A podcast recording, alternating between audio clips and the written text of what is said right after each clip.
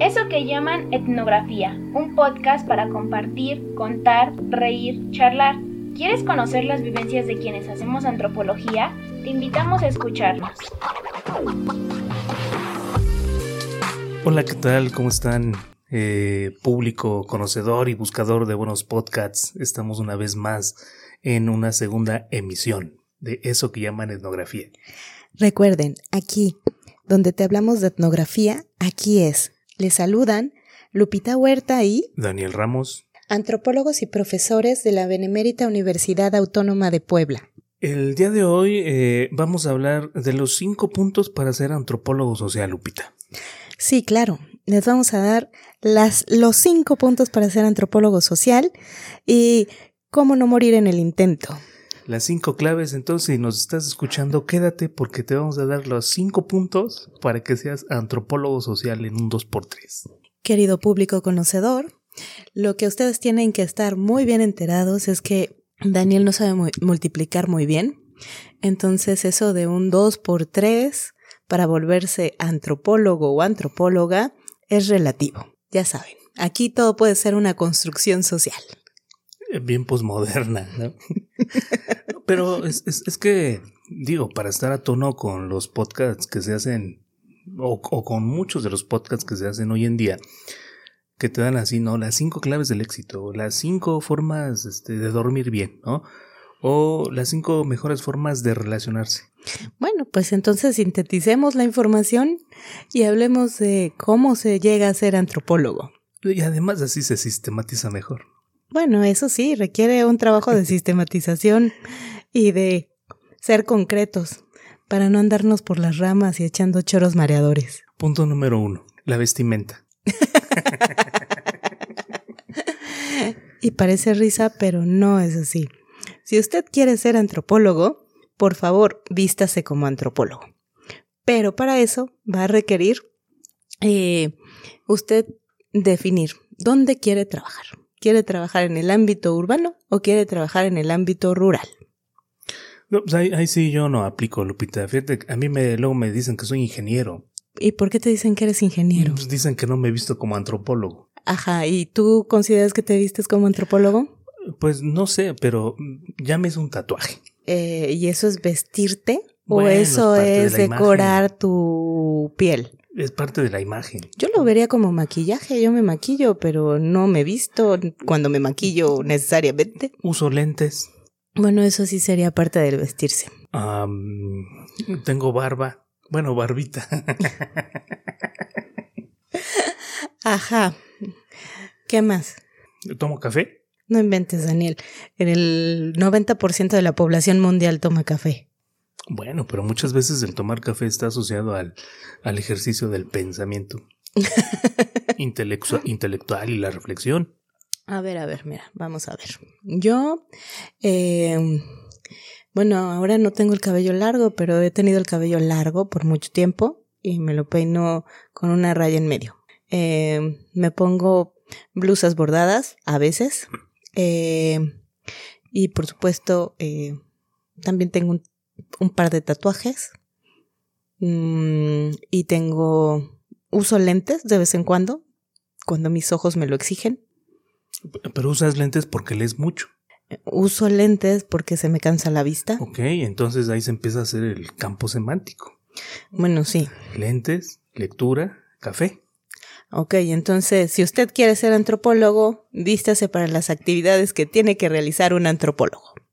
Fumar cigarros. Por supuesto, eso sí es parte de la vestimenta, del outfit. Bueno, que a lo mejor también se comparte con muchos, con muchas otras disciplinas, ¿no? Bueno, sí, los médicos fuman un buen también. No, pues estoy pensando en los sociólogos, incluso en los periodistas, Ajá. que luego andan con su periódico bajo el brazo.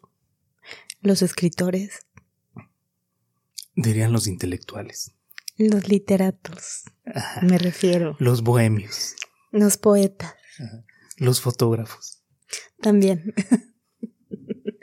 bueno, pero fuera de WhatsApp, o sea, si, si quieres ser antropólogo, pues vístete como antropólogo y vístete como antropólogo para las cosas que vas a realizar, ¿no?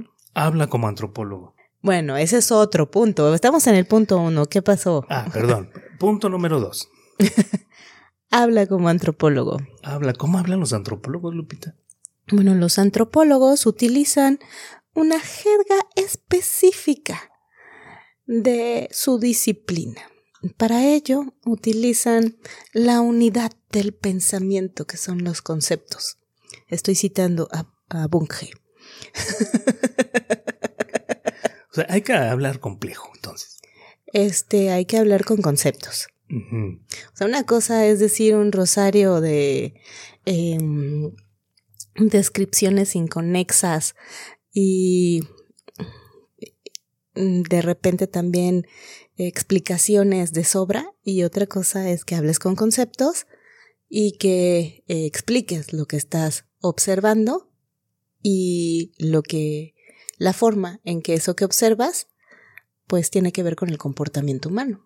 Ajá, pero ya empezamos a hablar otra vez, este, pues de, de forma complicada, porque la gente que nos está escuchando, porque este podcast es para ese público conocedor que está lavando los trastes mientras quiere escuchar algo distinto, ¿no? Y de repente dice, conceptos, ¿qué, qué es eso de los conceptos?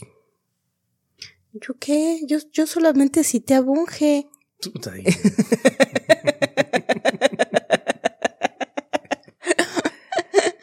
¿Dónde, ¿Dónde encontramos los conceptos?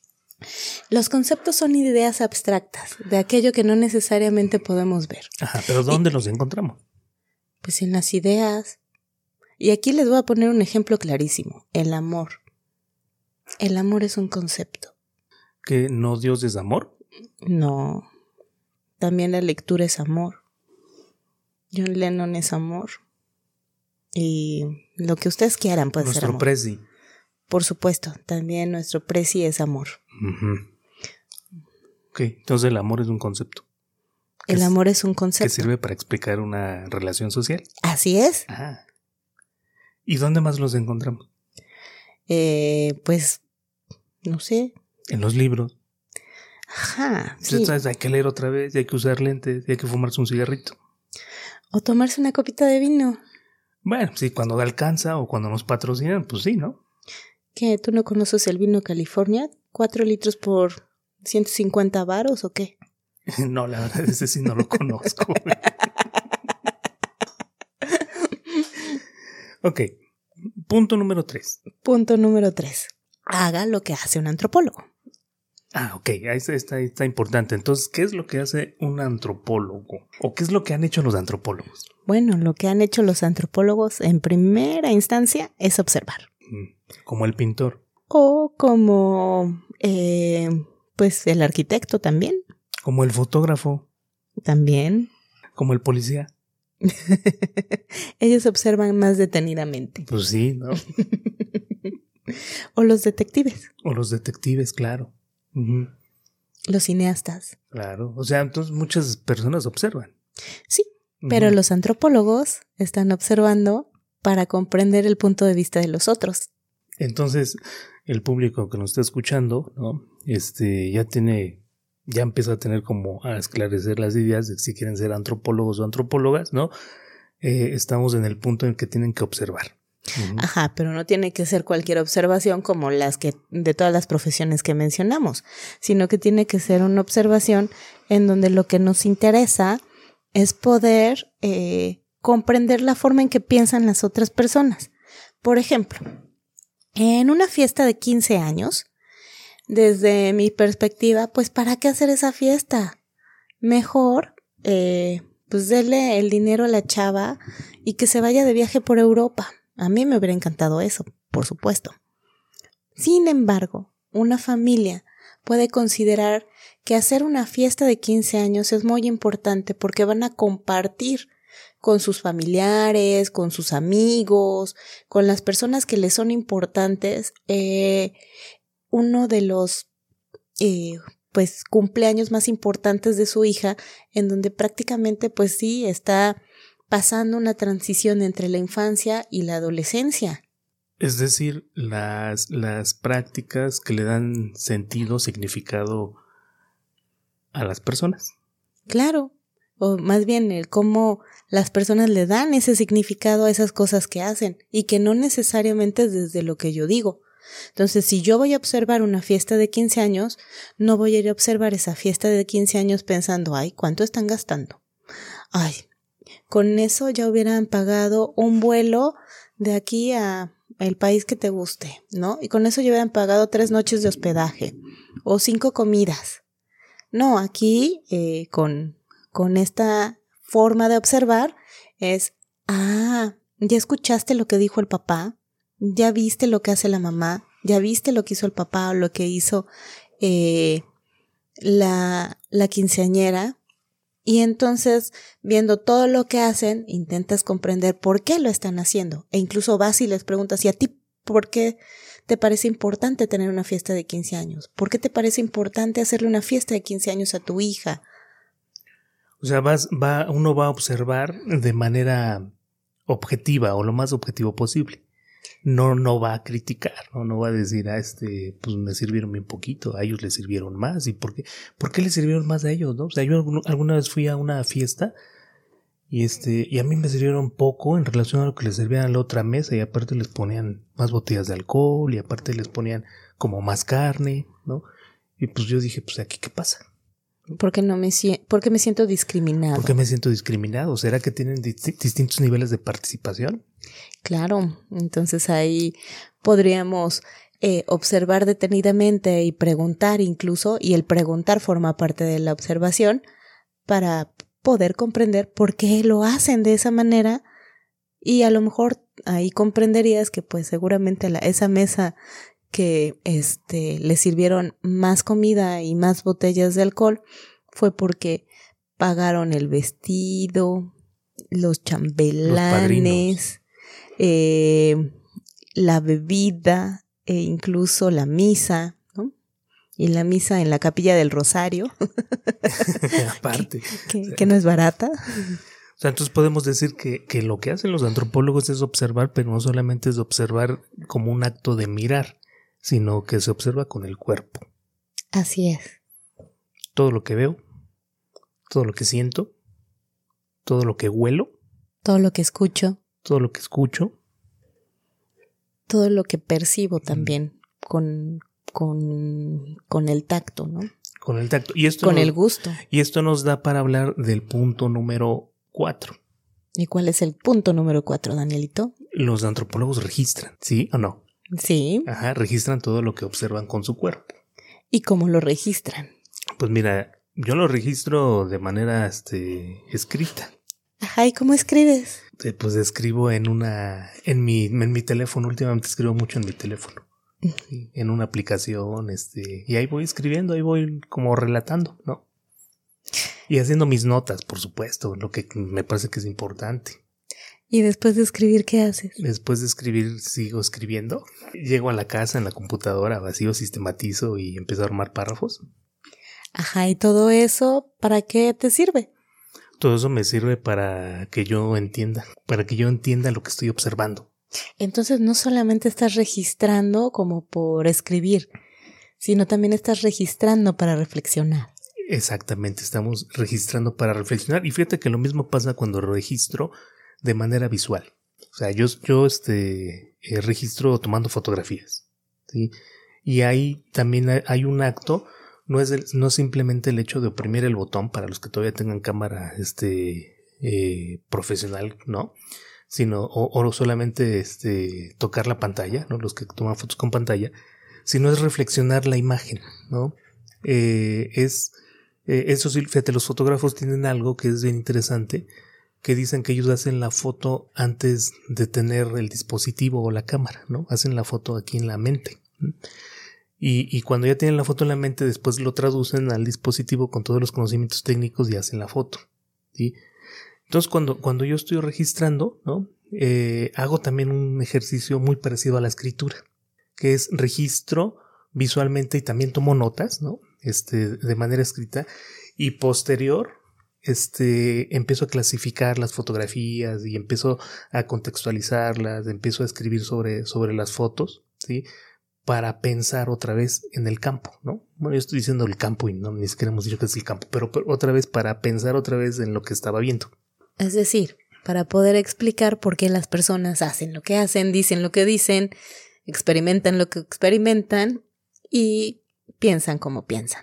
Bueno, entonces registramos para poder explicar. Registramos para poder explicar. Pero ¿estás de acuerdo que ese registro, uno es como eh, el que se queda, sí, netamente de, forma muy eh, cercana al investigador y otro es el documento que se presenta como reporte de investigación?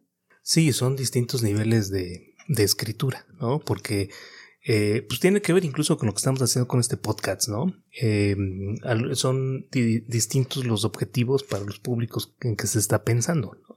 Entonces, de repente nosotros eh, regresamos con esas notas ya sistematizadas, reflexionadas y armadas en una ponencia o en un artículo y lo compartimos con la comunidad científica antropológica.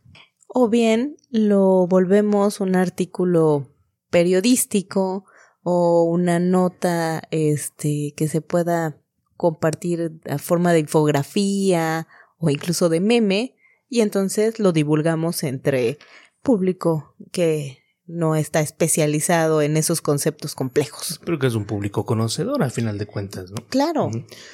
Y entonces eso nos da para hablar después, ¿no? En otros este, episodios, este, de las nuevas formas de hacer este, etnografía. Claro, claro, pero regresemos a los cinco puntos. Viene el cinco puntos. Viene el punto número cinco. El punto número cinco. Este es eh, uno de los puntos más importantes. Y para que no se les vaya, vamos a recapitular, ¿no? El primer punto es vístase como antropólogo. Es decir, vístase pensando en las actividades que va a realizar. Con un sombrerito. Bueno, ya pasó, pero lo estoy complementando. Sí, este también con, con sus botitas. Ajá, pero luego podríamos hablar este, de las implicaciones de ir a campo y, todo lo que hay que llevar, las cremas, este, e, el bloqueador y de esas cosas que muchos lo dejan para segunda opción. El tipo de ropa, por supuesto, el tipo de ropa o el tipo de zapatos. Y, e insisto, ahí vístase para lo que va a hacer. Es decir, usted va a tener que actuar como antropólogo y para eso va a tener que observar.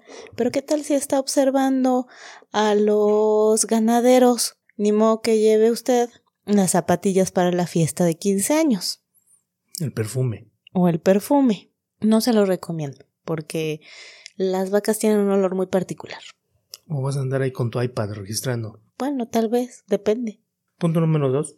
Haga lo que hace un antropólogo. Observe pero observe siempre pensando en comprender qué significado le dan las personas a las acciones que hacen. Punto número tres. Registre. Registre como antropólogo. Por medio de la escritura, ¿no? Que es la, eh, digamos, la forma de, registro por excelencia histórica, ¿sí? Eh, pero también la visual. Y bueno, ya nos estábamos saltando el tercero, Danielito, que en realidad era hable como antropólogo, pero eso fue a propósito, no crean ustedes que se nos está olvidando, no. Fue a propósito porque dijimos que en el tercero era hable como antropólogo, es decir, que utilizara conceptos.